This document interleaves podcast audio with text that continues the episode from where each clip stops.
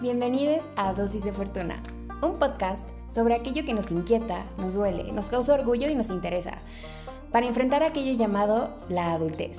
Cada martes, adéntrate a la mente de Fortuna. Dosis de Fortuna es un podcast por Fortuna Osorio.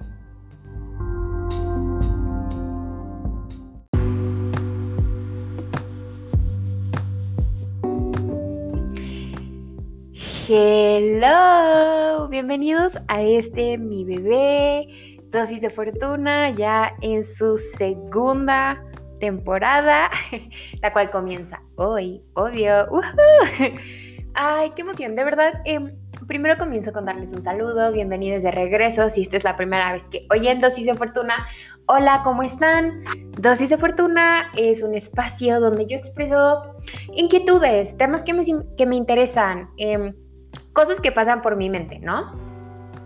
Todos como, todo con el objetivo de darles una dosis de fortuna.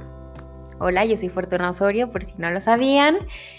Me encanta estar de regreso. Esta segunda temporada se viene con muchísimos cambios. Específicamente con un gran cambio que es como un poco el cambio de concepto.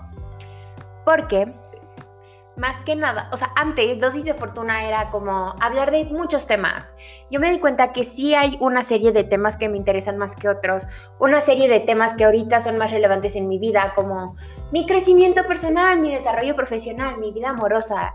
Esa no es tan relevante, pero siempre me saben que me encanta hablar del amor, ¿no? Y me di cuenta que había otra serie de temas que no tocaba que también son importantes que toque, ¿no? Como cosas más personales, cómo lidio yo con el rechazo. Eh, hablemos de ghosting, que de hecho es este primer episodio. Mi fascinación por escribir, mi fascinación por ciertos artistas o ciertos personajes de película como Draco Malfoy, que también se viene episodio sobre Draco Malfoy. Em, y también quiero hablarles un poco de como por qué me encanta toda esta onda de la fantasía como de diosas griegas y de mitos, ¿no? Entonces, este, esta segunda temporada va a ser más personal. Eh, se van a dar cuenta que también los mismos episodios van a tener una estructura distinta, vamos a tener segmentos más especializados y vienen pocos invitados. ¿Por qué vienen pocos invitados? Porque hay temas que, o sea, quisiera seguir retándome con poder hacer episodios completos que les gusten, que les interesen y donde solo sea yo hablando, ¿no? Más que ahorita estoy como empezando ya mi vida profesional en serio porque hello, ya me voy a graduar. También viene episodio sobre mi graduación. Em, quiero seguir retando mis habilidades de comunicación que van a ser muy importantes para lo que yo quiero hacer en un futuro, ¿no? Entonces, sí, eso es, eso es un poco de lo que se viene en el episodio, bueno, de lo que se viene en la temporada. Y ahora para hablar un poco de este episodio. Este episodio viene invitada es una mujer que yo admiro muchísimo. Ella es Tania Santa María. Ustedes ahorita van a oír que ella misma se presenta. Tampoco quiero decirles mucho de ella porque ella tiene un proyecto súper increíble. En el episodio nos cuenta un poco de lo que hace. Pero Tania es psicóloga. Y yo quise invitar a Tania para hablar específicamente del ghosting. Porque creo que el ghosting es algo muy común. Es algo que muchos de nosotros hemos vivido, hacemos o hemos vivido ghosting, ¿no? Y no siempre tenemos las herramientas para entenderlo, para dimensionarlo. Y luego muchas veces nos quedamos con esas heridas o nos creamos em, escenarios fantasiosos que nos hacen más daño que bien. Entonces me parece importante abordar el ghosting desde un tema psicológico. Este episodio de verdad yo me, se nota, se nota bastante que yo me quedé así como de wow, lo importante que es observar estos fenómenos desde una perspectiva psicológica para aprender a superarlos, para no caer en atacar a la persona o en no entender de dónde viene la persona que gostea, por ejemplo. Y a mí me encantó, creo que ha sido de mis episodios favoritos que he grabado. Tania es increíble, sí que les va a gustar y los dejo con la dosis de fortuna de esta semana sobre ghosting.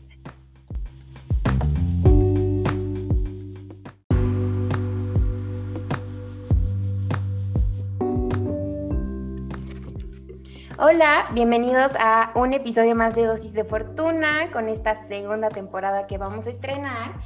Y en esta ocasión estoy muy emocionada porque traigo una invitada eh, que estoy muy feliz de que haya aceptado venir al podcast porque es una persona que tiene un proyecto muy increíble. Y voy a dejar justo que ahorita ella se presente y diga un poco de quién es.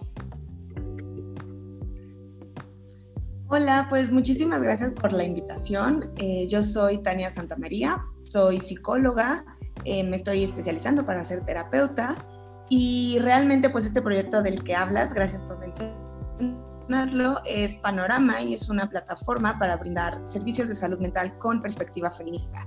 Y se trata de construir realidades por y para nosotras desde una visión en donde no se nos tache... Eh, pues con sesgos patriarcales que pueden existir a lo largo de muchos ámbitos, pero están muy marcados en la rama de la salud.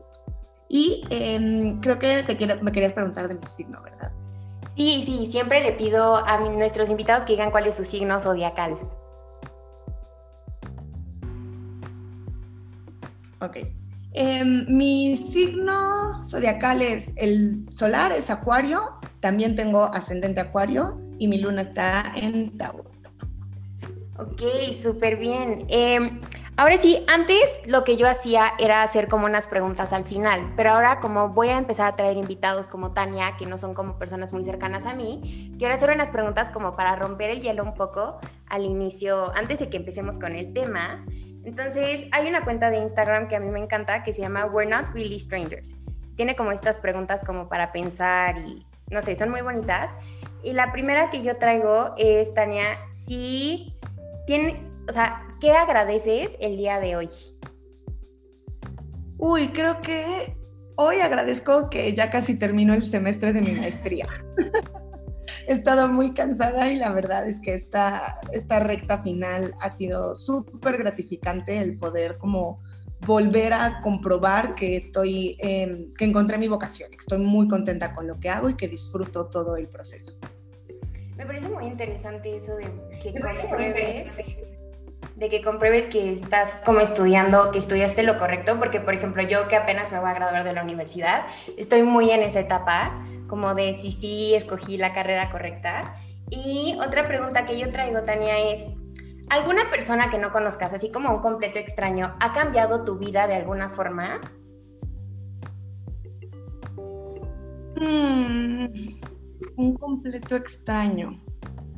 Creo que puede ser, no, o sea, un completo extraño que haya permanecido como completo extraño, no puedo recordar, pero sí personas que eran completas extrañas y a partir de nuestra como pues, el conocernos o la comunicación han cambiado mi vida y creo que pues la primera y la más importante sería mi novio. Ay, qué bonito. Eh, ahora sí, empezando con el tema, yo me acuerdo que, o sea, esto surgió porque yo en Twitter puse em, que quería hacer un episodio sobre ghosting, ¿no? Porque es un tema que a mí, no sé, me... Porque es algo que yo he experimentado varias veces. Y me acuerdo que Tania puso, yo me acuerdo que puse como si alguien quería grabarlo conmigo, me acuerdo que Tania puso que sí, y yo estoy muy feliz de que ella haya aceptado que sí, porque por su background como psicóloga creo que va a ser un episodio muy interesante. Y me gustaría empezar como un poquito entendiendo qué es el ghosting y qué no es ghosting, porque luego cuando nos metemos a internet vemos una definición muy clara pero en la práctica creo que se puede ver distinto, porque por ejemplo hay personas que regresan y no necesariamente se van como para siempre. Entonces, no sé si quisieras como darnos un poco la definición general, yo igual traigo como la de Wikipedia. claro, claro. Eh, mira, creo que esto que hablas, ¿no? De que hay veces que la gente se va y no regresa, también puede entrar en el ghosting y creo que vamos a ir desarrollándolo un poquito más a lo largo del capítulo. Pero el ghosting es simplemente esta práctica ha existido durante muchísimo tiempo, pero realmente hace como 10, 12 años fue que se le empezó a poner este nombre y empezó a tener el nombre desde el, como el lenguaje popular. De hecho, si nos metemos como a buscar investigación en el tema y cosas así, no encontramos tantas con la palabra ghosting porque es un término acuñado desde la como cotidianidad de la vida de lo que se trata o como lo podríamos traducir sería la manera en la que se relacionan las personas y que entonces cuando o sea te tiene una relación de cualquier tipo amistad de pareja em, hasta como una convivencia o, o sea como de vez en cuando y de repente la conversación para por completo y entre comillas desaparece la otra persona o también es posible que vaya bajando la frecuencia de las de las interacciones o de las conversaciones que se tienen y a partir de eso como que se dé una salida otra vez entre comillas, limpia, ¿no? creo que el ghosting lo que hace o lo que en lo que se centra es en no hablar las rupturas de ciertas relaciones y como salir pues, por la tangente, así como aquí nada pasó, voy a hacer como que ya no existe la otra persona y voy a dar por terminada nuestra relación sin antes hablarlo. Y pues el que no sería el ghosting, creo que podríamos em, pues hablar cuando hay peleas, entonces se acuerda como no hablarse un rato, o a lo mejor cuando sí tienes un motivo por el que la conversación para en seco. Justo el ghosting se, se centra en que es como una puerta abierta que dejaste y nunca nadie cerró y de repente pues te das cuenta que ya no va a regresar esa persona y hay que cerrar la puerta. Un poco así lo podría definir. Esto último que dices me parece muy interesante porque ahorita que empecemos a hablar como de los efectos que tiene el ghosting en las personas que lo vivimos, me llama mucho la atención que hayas dicho como que también el ghosting se puede ver desde que una persona empieza como cada vez a interactuar menos con nosotros. Es como, eh, sé que en inglés le dicen como el slow fade, ¿no? Porque poco a poco te vas, te vas desapareciendo. Y creo que eso es uno de los efectos más grandes, o sea, que vemos cuando ya las personas que vivimos el ghosting empezamos a tener esta necesidad de que vamos a perder a la persona o esa persona se va a ir de nuestras vidas. Entonces, a mí también me parece muy interesante, o sea, ¿qué tiene el ghosting específicamente como en tiempos de redes sociales?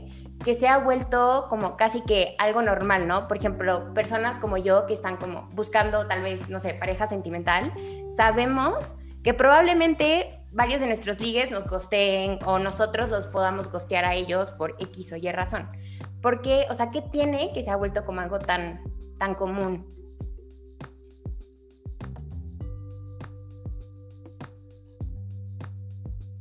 Es que creo que más bien el ghosting o este término común que te digo que nace como de la cotidianidad en la palabra, viene a partir de las redes sociales, o sea, generalmente va ligado.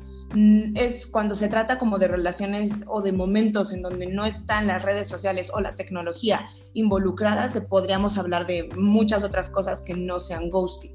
Y el ghosting, justamente como bien dices, se va volviendo cada vez más fácil de hacer o una práctica común cuando estamos en aplicaciones como Tinder, como Bumble, como en estos momentos en donde a lo mejor ya estás interactuando con otra persona, se saludaron, em, intercambiaron algunas palabras y de repente por la razón que sea, algo no te hace clic o algo no te gusta, o ya saliste con otra persona que te gustó más. Y toda esa cantidad de variables lleva, que, nos lleva a que sea muchísimo más fácil decir, bueno, mejor ya no contesto a dejar claras las cosas. Y esto obviamente viene de nuestras pues, capacidades o nuestras habilidades para poder comunicar tanto lo que necesitamos como en ser responsables de que estamos generando un vínculo con la otra persona. Entonces, es, es eso, o sea, el ghosting se ha vuelto muchísimo más común, como bien lo dices, en estas prácticas donde la relación aparentemente no necesita eh, un espacio de comunicación, pero pues obviamente el no tener esa comunicación puede generar algún, alguna repercusión o algún tipo de problema. Y por ejemplo, aquí, que es justo una de las razones por las cuales yo quería tocar este tema en el podcast, porque yo recientemente tuve una experiencia de ghosting, ¿no? Y luego yo pensaba mucho, porque yo sabía que lo que tal vez lo ideal para mí era como, no sé, confrontar a la persona por sus acciones o por qué lo hizo mínimo para yo tener como la paz mental de saber, ok, ¿por qué te fuiste? Em, pero también a mí me daba como mucho miedo esa idea de la confrontación con un tipo de ghosting, porque si la persona desaparece es por una razón, ¿no? No necesariamente culpa nuestra, pero X o Y razón la persona se fue. Entonces, ¿cómo o sea, no sé si un consejo o cómo podemos dimensionar este sentimiento que sentimos las personas que vivimos el ghosting eh, cuando nos da miedo confrontar a la persona que se va. Es que creo que, digo, tendría que, para como poder hablar exactamente de tu caso, tendría como que hacer más preguntas o poder indagar más, porque realmente dar una respuesta genérica es muy complicado. Si, por ejemplo, te gostearon, pero estabas hablando con una persona en una app para salir con, con, esa persona, pues a lo mejor como que queda un poco entendido que esa dinámica ya no se dio y sería el, pues creo que lo más saludable o lo más... Eh, sí, lo más sano para hacer sería pues continuar, entender que no se dio esa conversación o esa relación que estaba construyéndose. Pero si estamos hablando de una relación de amistad o de una relación que ya lleva tiempo, de eh, una situación en donde ya están más elementos emocionales involucrados, pues creo que realmente la importancia aquí sería en entender o poder saber qué podemos hacer con todo eso que ya nos quedamos y no va a poder darse por terminado. Es un poco como cuando una persona muere, ¿no? A lo mejor pues, tú quisieras decirle mil cosas y quisieras eh, retroceder el tiempo y actuar diferente, pero no se va a poder porque la persona ya no está. Y si nosotras estamos viendo por X o Y razón que la persona ya nos gusteó, ya desapareció, habría que seguir un poco esa línea y empezar a acomodar nosotras desde nuestra perspectiva, aunque lo sano y lo ideal sería sí poder tener estas conversaciones. El punto es que cuando alguien ghostea es porque no quiere tenerlas. Entonces, ¿para qué vas si te metes en un lugar en donde sabes ya cuál es la respuesta? Las no respuestas, ay, perdón, las no respuestas también son respuestas. Entonces, eso creo que sería un poco por donde podría ir mi, mi respuesta. Me, me encantó lo último que dices porque creo que luego, primero creo que es muy importante entender como que el ghosting no es solo un tipo de ghosting y no se ve de una forma, ¿no? Como tal vez hay una dimensión como lo que dices de las apps, donde el ghosting no es que sea aceptable, pero es más fácil superarlo que en otras situaciones. Pero también entender como que ahí simplemente hay personas que no tienen esto que llamamos como la responsabilidad afectiva y no están dispuestas a tener esa conversación. Y entonces yo, yo sí creo que eso que acabas de decir es muy importante y sé que muchas de las personas que oigan este episodio van a decir como, wow, ok, lo entendí, lo entendí todo, eureka, porque creo que es una respuesta que no siempre tenemos. Y aquí quiero ir como a los efectos de la persona que lo vive, porque creo que en redes o sea, muchas veces nosotros buscamos superar este tipo de como experiencias a través de redes, ¿no? No necesariamente como tal vez ir a terapia o hablar con alguien que sepa del tema. Entonces, ¿cuáles son los efectos de la persona que puede vivir el ghosting y cómo las redes pueden ayudarnos o eh, hacernos sentir peor porque es contenido que no está controlado y que no es personalizado, justo como decías ahorita? Pues creo que los efectos igual son muy variables y creo que van a determinarse o van a tener que ver muchísimo con la historia y el contexto de cada persona. O sea, no es lo mismo que cuando una persona se va, o sea, cuando nos gustean, lo que está sucediendo es que no está viendo eh, un cierre, no está viendo como, no están siendo las cosas claras, directas y visibles para la otra persona. Eso, por supuesto, que de cajón va a generar incertidumbre. Y la incertidumbre muchas veces va acompañada de la ansiedad. Esa podría ser como el efecto em, mayoritario o como el que más personas podrían vivir. Pero ahora, si tomamos en cuenta el contexto y la historia de vida, no es lo mismo que desaparezca esta persona que gusteó y sea la primera persona que desaparece en tu vida, a que haya una historia de constante abandono o rechazo, o como que tú tengas esta Em, estos momentos en tu, en tu perspectiva de la realidad y de tu vida, que no eres suficiente, que a lo mejor la gente no te quiere, como, como ese tipo de pensamientos pueden generar un malestar muchísimo más grande. Y ahí Claro que hay un efecto real por el ghosting, pero se mezclan y se entrelazan los elementos de la historia de cada quien. Entonces no podemos como echarle la culpa o como, eh, pues sí, como echarle la culpa 100% al ghosting de los efectos que las personas que son ghosteadas tengan, sino que nos tenemos que centrar mucho en por qué afecta de esa manera y para qué nos, ajá, por qué nos afecta de esa manera y para qué nos está sirviendo la manera en la que estamos reaccionando. A partir de ahí creo que podríamos desarrollar muchísimas más eh, estrategias y herramientas que nos ayuden pues, a sobrellevar esta pérdida o esta clausura que no fue una clausura como tal.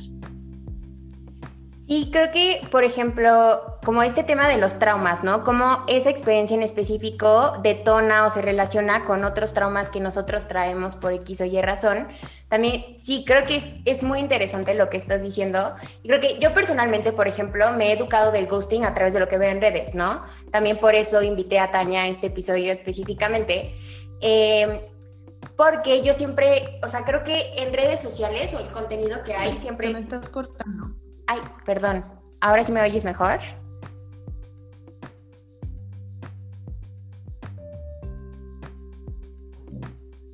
¿Me oyes ahorita? Ya, ya te escucho mejor. ¿Listo? ¿Me, avisas? Voy a, o sea, voy a decirte esto. Ya, ok, perfecto. Em, ok, a lo que ahorita yo lo edito, entonces no te preocupes. Em, a lo, que estaba diciendo era que, o sea, creo que, por ejemplo, yo específicamente y mi entorno, que son como mis amigas, nos hemos educado mucho sobre el ghosting por redes sociales, ¿no? Lo que vemos de las frases que te ayudan a superarlo, lo que vemos como, no sé, en películas, en libros. Y muy pocas veces nos ayudan como a dimensionar el, o sea, el ghosting como todo esto que estás diciendo, que no es solo el efecto como de, ok, una persona se fue de nuestras vidas, pero también es como eso detona otras cosas que hemos, que hemos vivido. Entonces, aquí yo lo que te quería preguntar es, por ejemplo, en casos donde es un ghosting serio, donde era una persona que ya tenían como una relación de cierto tiempo o una amistad de cierto tiempo y la persona corta abruptamente toda relación sin dar respuesta, ¿tú recomendarías que esa persona tal vez busque como, no sé, terapia o un acompañamiento como especializado? Pues sí, o sea, esto que hablas de que la información que tú y tus amigas han encontrado como del ghosting ha sido mediante redes sociales, es por lo mismo con lo que empezaba un poco hablando eh, del ghosting al principio del capítulo. El ghosting no es un término que se estudie en la psicología, por ejemplo. No es, un, no es el término con el que se habla de estas cosas. Este es el nombre común, o sí, el nombre común que se le ha dado para poder hablar de la manera en la que nos relacionamos con las demás personas.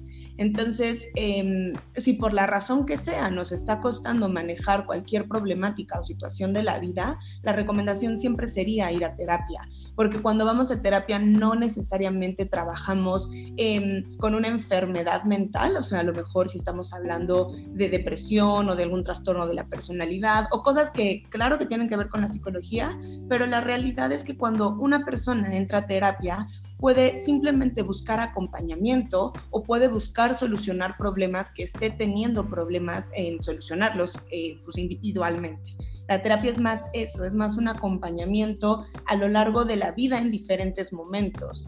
Y aquí, por ejemplo, como retomando un poco que el ghosting no es em, como un término, no sé cómo decirlo, como científico o como estudiado, Em, no vas a llegar a terapia y vas a tener un especialista en ghosting, por poner un ejemplo. Seguramente podrás tener un especialista en estilos de apego, en tipo de relaciones, en comunicación, en otro tipo de cosas que se relacionen con la forma en la que nos relacionamos como personas para poder acomodar este evento que marca como un, pues sí, un poco como un madrazo así como de, oye, espérame, ¿qué hice? ¿Qué, no, ¿Qué pude haber hecho? ¿O qué pude haber cambiado? ¿O qué dije que fue lo que causó esto? Y entonces poder acomodar ese tipo de pensamientos y de narrativas para voltearlos a unas que sean muchísimo menos punitivas con nosotras mismas y que sean más em, adaptativas y amables para poder continuar con la vida. Ok, entonces retomando esto de que en la psicología como es algo, o sea, el tema, el término es algo nuevo, no existe como una, clasificación del ghosting como tal, ¿cuáles serían como las dimensiones dentro tal vez como de, la profesión en los que entra el ghosting? Como abandono, lo que estabas diciendo ahorita eh, de apego, ¿cómo podemos dimensionar el ghosting en ese, en ese sentido? Y bueno, creo que el ghosting es una práctica postmoderna, para empezar. El ghosting es esta, em, esta facilidad con la que se nos ha vendido el mundo, que todo es fácil, rápido, em, vamos a tenerlo en el momento, o sea, va a ser inmediato y nos va a satisfacer las necesidades que nosotras podamos llegar a tener. En esta cultura posmoderna en la que vivimos, muchas veces las relaciones también se ven así. Entonces, por eso existen ya las aplicaciones para salir con otras personas, en donde todo es más fácil, rapidito, sencillo y cumple las necesidades que tú quieras, porque al final vas viendo quién sí y quién no. También, por ejemplo, podríamos verlo en este, en este mismo discurso de la posmodernidad, en la manera en la que nosotros hemos aprendido a, ver como como la, la vida como una satisfacción constante. Entonces, cuando alguien hace algo que ya no te gusta, pues te vas, ¿no? Y es más sencillo. Esto es como desde una postura más filosófica, pero que también retoma la psicología. Y hablando ya de las relaciones como tal, sí podríamos hablar, yo creo que donde más encuentro relación en el ghosting o como en, las múltiples teorías de la psicología, serían los estilos de apego. Entonces, esto los desarrolla un psicoanalista, uff, como hace, como por ahí de 1920, 30 más o menos, y empiezan a hablar de que existe el tipo de apego seguro, sería el ideal, el que todo mundo tendría que tener, y, es, y todo esto empieza con, con nuestras relaciones primarias, con nuestras mamás o nuestros papás, nuestros cuidadores principales. Entonces, un apego seguro sería cuando la mamá o el cuidador principal puede irse por un segundo y el bebé no va a sufrir porque sabe que va a regresar y a eso se genera obviamente a partir de la relación y la interacción que tienen entre el bebé y la mamá o la cuidadora principal. Si, por ejemplo, estamos hablando de un estilo de apego evitativo, sería, eso, ahí se podría, se podría como relacionar con la persona que gostea. Entonces, yo ya no quiero hablar, ya no me siento cómodo con eso, mejor evito, mejor hago como si esto no pasó y me voy. Y ese sería el tipo de niños o de bebés, que, hablando como de esta teoría de apego, que, que no se pueden relacionar de manera correcta, que no pueden generar vínculos afectivos, que les cuesta trabajo jugar, por poner algunos ejemplos. Y el estilo de apego ansioso es el que generalmente se podría presentar cuando la, una persona está siendo ghosteada y se queda con todas estas pensamientos y sensaciones y emociones de qué hice mal. Y el estilo de apego ansioso sería lo que podría más adelante desarrollar a lo mejor personalidades eh, codependientes o que necesitan como estar cerca de las personas porque creen que en el momento en el que desaparezcan ya desaparecieron para siempre. Y eso no siempre pasa, pero si tú tienes a una persona con un estilo de apego eh, ansioso y lo juntas con una persona de estilo de apego evitativo, seguramente vamos a poder ver por ahí prácticas de ghosting. Esto también, o sea, de verdad estoy como mind blown. También sé que las personas que lo oigan, les, esto les va como, no sé, hacer así como mucho clic porque creo que algo, por ejemplo, que pasa mucho en la cuarentena, creo que desde antes, pero más en la cuarentena que vivimos a través del mundo digital, es que nos volvemos dependientes de un mensaje, ¿no? No importa de quién sea, de nuestros amigos o de otra persona. Em, y creo que esto que estás diciendo de los estilos de apego es muy importante también para nosotros mismos cuando intentamos como crear mejores hábitos de responsabilidad afectiva, entender el efecto que puede tener un mensaje para la otra persona porque luego creo que, por ejemplo, muchas veces lo que yo he visto del ghosting, muchas personas desaparecen a través del plano digital, ¿no? O, sea, o te bloquean o ya no te vuelven a mandar mensaje y luego tal vez yo siento que hay como una falta de dimensionar que, cuál es el efecto que nuestra presencia tiene en los demás, ¿no? Ahí tú me corriges, porque creo que yo luego noto, noto muchísimo que nos falta mucho eso, dimensionar cómo el que yo me vaya o el que yo me quede va a afectar la salud de la persona. Y luego a mí me llama mucho la atención ver como lo fina que es la línea entre hacer las cosas por nosotros mismos, pero luego como pensar en cómo nuestras acciones van a afectar a los demás en este tema. ¿Cómo podemos como hacer la línea clara para nosotros mismos? De, ok, estoy haciendo, me estoy estoy gosteando, por ejemplo, estoy gosteando porque me quiero ir de esta dinámica y porque una confrontación tal vez me lastime como mentalmente. Pero luego, ¿qué puedo hacer yo como persona que quiere gostear por estas razones, por ejemplo, para no hacer el efecto que nos estabas diciendo ahorita en la persona?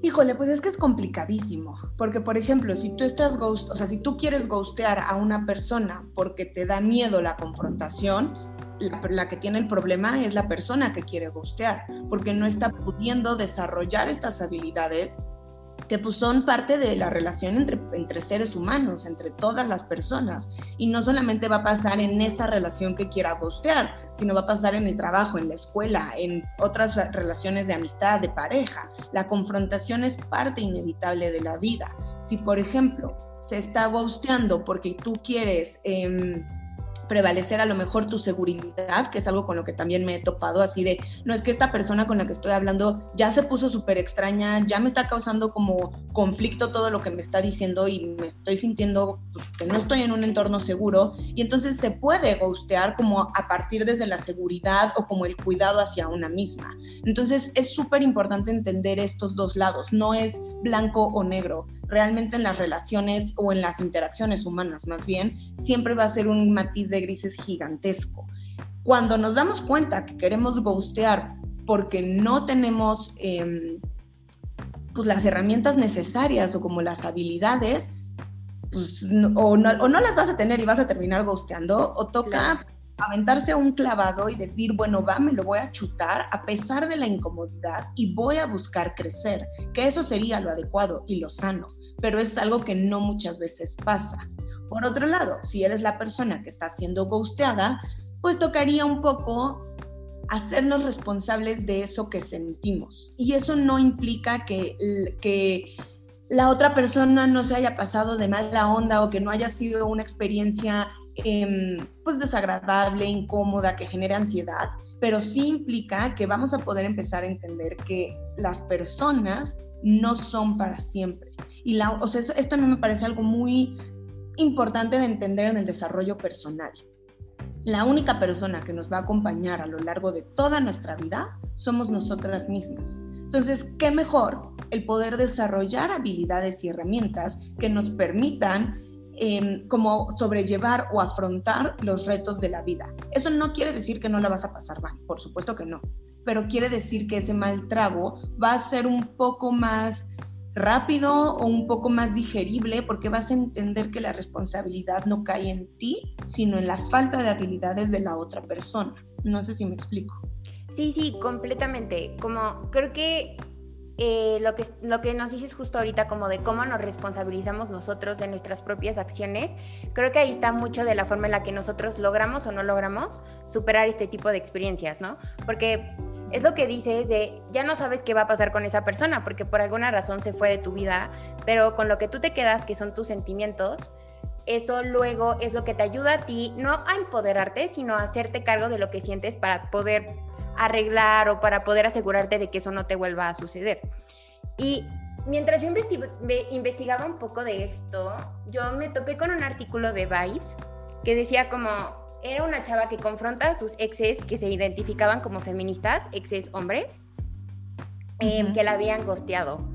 Y me parece muy interesante como esta dimensión entre los movimientos integrales sociales que son integrales que tenemos hoy en día, como por ejemplo el feminismo, que buscan como de construir la forma en la que nos relacionamos con otras personas a través de justo lo que decías hace rato, como de qué, es patriarcal y qué no es patriarcal, ¿no? Entonces me pareció muy interesante, o sea, este, este artículo me dio así como, no sé, como un trip em, y me puse a pensar muchísimo porque justo lo que ella hace es como confrontar a estos exes y ella les dice, ¿tú crees que el gostear es feminista? Creo que esa es una pregunta como que se puede romper en muchas partes, pero ellos le dicen, no, no es feminista, pero es que, por ejemplo, mi feminismo es solo en el colectivo. Entonces, yo quería, porque sé que tú conoces bastante de esto y más como con el, con el, como con la perspectiva psicológica que le das, ¿es eh, ¿gostear a las personas es feminista? ¿O cuáles son como los matices de grises, por ejemplo, que podemos encontrar en este tipo de dicotomías? No, creo que no podemos decir que ghostear es o no es feminista, porque creo que el ghosteo viene desde esta y desde esta poca capacidad de relacionarnos de manera correcta. Y eso tiene que ver más con nuestros estilos de apego, tiene que ver más con nuestra historia, con nuestra crianza, con la manera en la que nos enseñaron a resolver los problemas y las dificultades de la vida. Si ahora preguntamos si, que, o sea, qué pasa si una feminista gustea o un hombre que se hace llamar feminista gustea, ¿qué, qué sucede? Yo no le encontraría una relación como tal en el sentido en el que no, no, no toca mm, como fibras de... No, no sé, el ghosting generalmente no se considera como violencia. Puede ser y puede caer, si lo ponemos, por ejemplo, en el violentómetro, como ignorar o ley del hielo.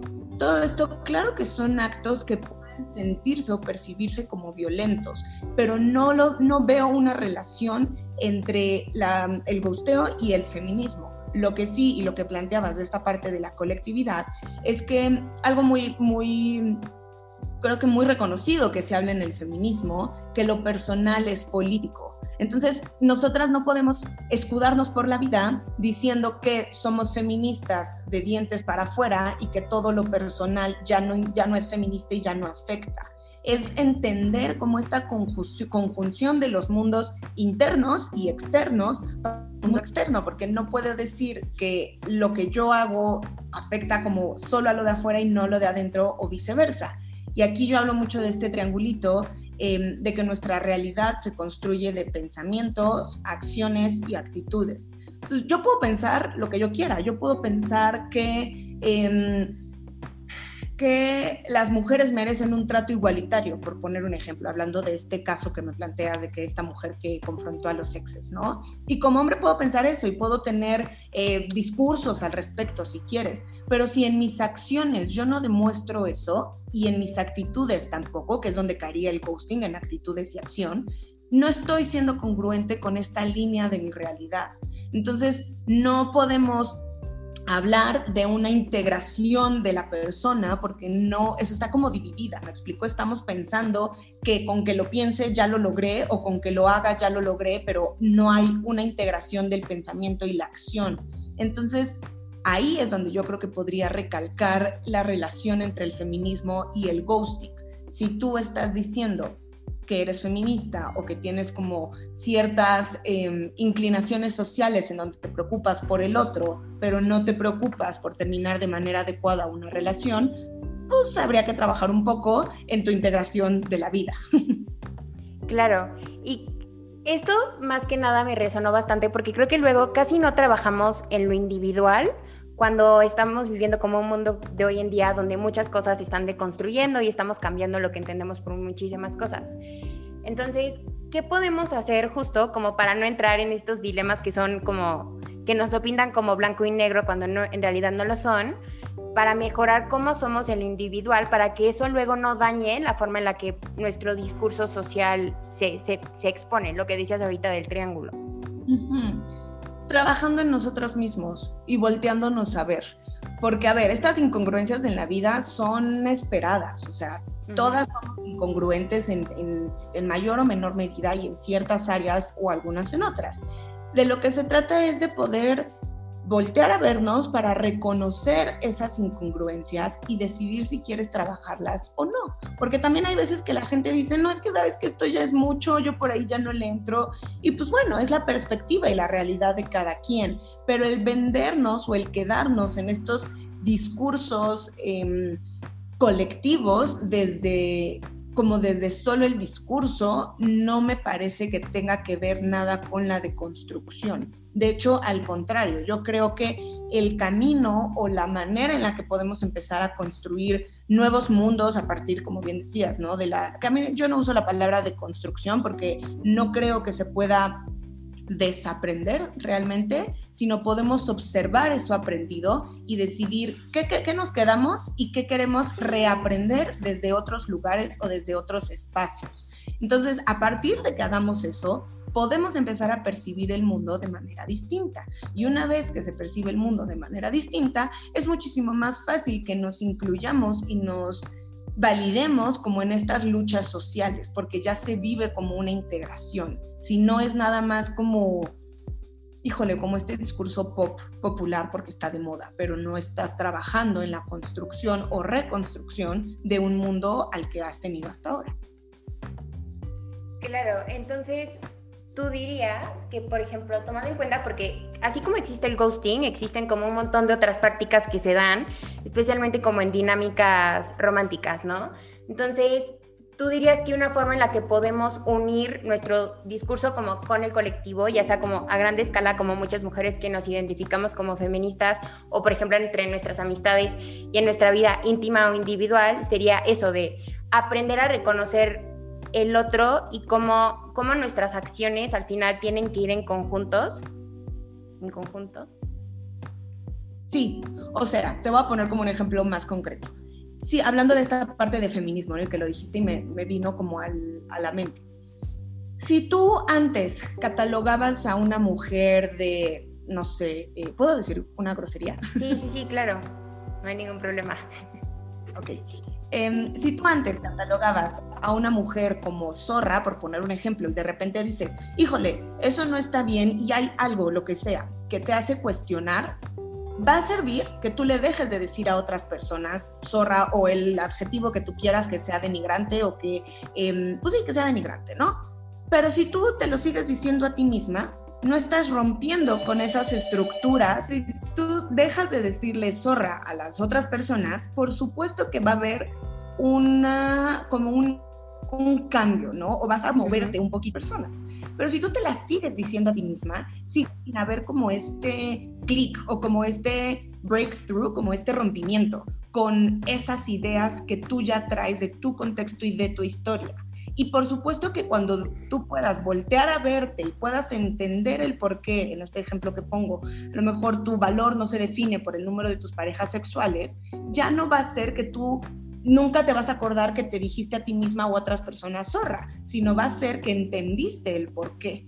Y entonces vas a poder tomar nuevas decisiones. Entonces es a partir de ahí donde a mí no me gusta la palabra deconstrucción, sino me gusta más la palabra reconstrucción y aplica para todo, para cualquier temática, hasta para esto del ghosting. Si tú te estás dando cuenta que ya lo hiciste o ves que otras personas lo hacen y ves cómo sufren las otras personas, a lo mejor primero te genera empatía el ver ese sufrimiento, pero no puedes voltearte a ver para ver esas prácticas dañinas o sí dañinas que tú puedas tener.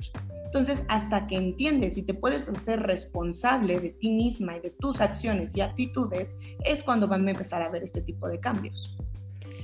Y ya como para terminar un poco, algo que también yo noto bastante, por ejemplo, en una dinámica donde tal vez el nivel de dolor o el sentimiento que tenemos después de que la persona se va no es tan fuerte, donde podemos, ok, o sea, como reflexionar un poco sobre lo que sucede, muchas veces tendemos a culpar al 100% o nos culpamos a nosotros 100% o culpamos a la otra persona. Y siempre en una dinámica de ghosting, algo que yo he notado bastante, es que tendemos a hacer como asunciones de cómo es la persona, sus niveles de responsabilidad afectiva, todo esto, ¿no? Porque, ah, me gustió, esta persona es un pendejo, por ejemplo. Entonces, a mí esto me resuena bastante con lo que estabas diciendo ahorita, porque creo que también es la forma en la que hablamos de la otra persona, ¿no? Mientras que sí, tal vez el ghosting es un, algo que no debemos de celebrar en ningún momento, tampoco podemos irnos directamente a hacer asunciones de la otra persona o es algo que sí podemos hacer o es algo que no recomiendas. No, no, no, lo, no recomiendo en lo absoluto hacer, asumir cosas que no estamos seguras. Solamente porque eso nos puede llevar en una cadenita de pensamientos o de una creación de escenarios fantásticos, imaginarios que no tienen nada que ver con la realidad. Entonces, apegarnos a la realidad creo que va a ser una de las situaciones que mejor nos va a poder ayudar a no generar un malestar emocional que pues a lo mejor ni siquiera tiene sentido en ese momento, ¿no? Si una persona ya no te contesta y tú estás pensando, bueno, a lo mejor se lastimó o a lo mejor se le perdió el celular, se le cayó en y lo tiene en arroz, no sé, lo que sea, estás como alargando esa expectativa y mientras más tiempo tarde en llegar y no suceda, el dolor va a ser pues más grande. Ok, entonces, a ver, como algún tip o consejo que tú desde todo lo que conoces, como tanto ahorita que estábamos hablando de feminismo, desde tu, tu profesión, que nos puedas dar, por ejemplo, a chavas que estamos atravesando una etapa de ghosting y caemos en esto de crearnos los escenarios fantásticos de series de Netflix. Apéguense a la realidad. O sea, si es necesario una listita de cosas que están pasando en el tiempo. A ver, hablamos este día, después me dijo esto, después esto, después ya no hay nada. Ok, ya no hay nada, eso es un mensaje. De verdad creo que el mejor consejo que les puedo dar es la no respuesta también es una respuesta. Es una respuesta, pues pinche, porque no es lo que quisiéramos pero es una respuesta. Y entonces poder hacernos cargo de nuestras emociones y de nuestros sentimientos con base en la realidad, con base en las cosas que sí son tangibles y las cosas que pasaron. Todo ese meollo mental que en el que luego nos perdemos, nunca causa, eh, digo, en la psicología no hay absolutos, pero sí me atrevo a decir que nunca trae eh, como, pues, algo benéfico para nosotras. Creo que yo de verdad estoy así, otra vez lo voy a decir, porque así que de todo este episodio estoy súper mind blown, porque también ahora creo que este episodio también le va a ayudar a muchas personas a entender que luego, porque creo que en redes sociales luego lo que pasa es que lo vemos como sí o no, ¿no? O sea, es una persona mala, es una persona que no, no merece ningún bien en este mundo, por ejemplo, cuando hablamos de la persona que gostea. Pero esto que tú nos estás diciendo creo que es bien importante porque nos ayuda a salir del constante, no sé, escrutinio del dolor que luego entramos, que es como una espiral sin salida de, ok, ¿por qué lo hizo? ¿Fue mi culpa? ¿Fue mi culpa? O no sé, hay una forma en la que pueda arreglarlo. Entonces creo que a mí, creo que este ha sido uno de los episodios que más me ha dejado así como con demasiados aprendizajes, porque son cosas que no vemos como en los materiales que tenemos a la mano. Y yo de verdad quería agradecerte que aceptaste esta invitación, porque primero sé que muchas personas van a ir a Panorama y porque creo que eres una persona increíble con demasiado conocimiento, pero también aceptar la, la invitación a hablar de esto porque es un tema, a mí, para mí es un tema muy importante por lo mismo, de que el ghosting es algo que yo he vivido y he visto amigas que lo viven, y muchas veces no entendemos qué sucede en la mente, tanto en nuestra mente o en la mente de la persona que lo hace. Entonces, de verdad, muchísimas gracias por aceptar la invitación de venir a Dosis de Fortuna. Muchísimas gracias, me da muchísimo gusto que, que pues encuentren información eh, importante aquí. Y como, como igual platicábamos, el poder entender lo que pasa en nuestra mente sí tiene sentido y sí es importante. Es, creo, lo más importante, voltear a vernos. Pero perdernos en el podría ser no nos trae mm, beneficios realmente. Exacto. Y igual no sé si quisieras dejarnos como cómo podemos encontrarte, cómo podemos encontrar tu proyecto que es Panorama en redes sociales para que las personas también pues puedan ver todos los proyectos que tú tienes.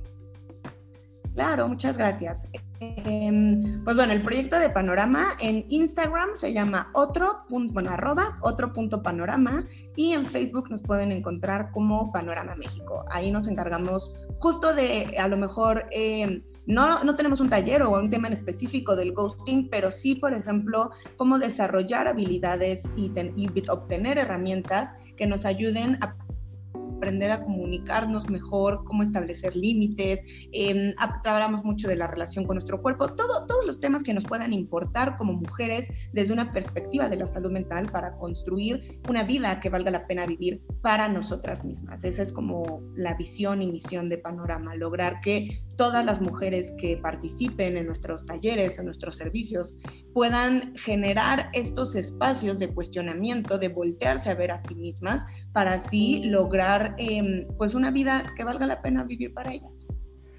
Pues ya vieron dónde pueden encontrar a Tania y su increíble proyecto. De verdad, vayan a seguirla en redes sociales, vean sus talleres porque es contenido muy importante. Una vez más, muchísimas gracias y nos vemos la semana que viene.